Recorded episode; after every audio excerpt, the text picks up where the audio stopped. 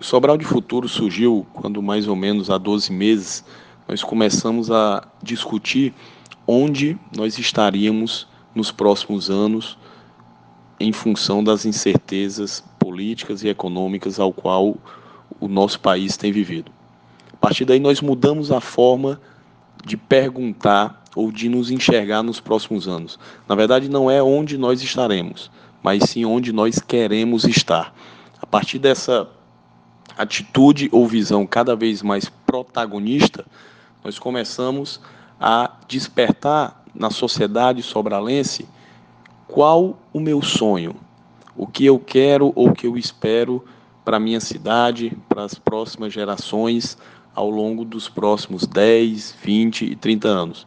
Então, esse é o grande objetivo do projeto Sobral de Futuro: é criar, através da participação popular, onde nós estaremos nos próximos anos. A partir desse compartilhamento de sonhos da nossa sociedade, com as mais de 1.600 pessoas presencialmente que nós conversamos, os mais de 200 mil acessos nas nossas mídias sociais, nos mais de 10 municípios visitados, nós criamos um documento de visão.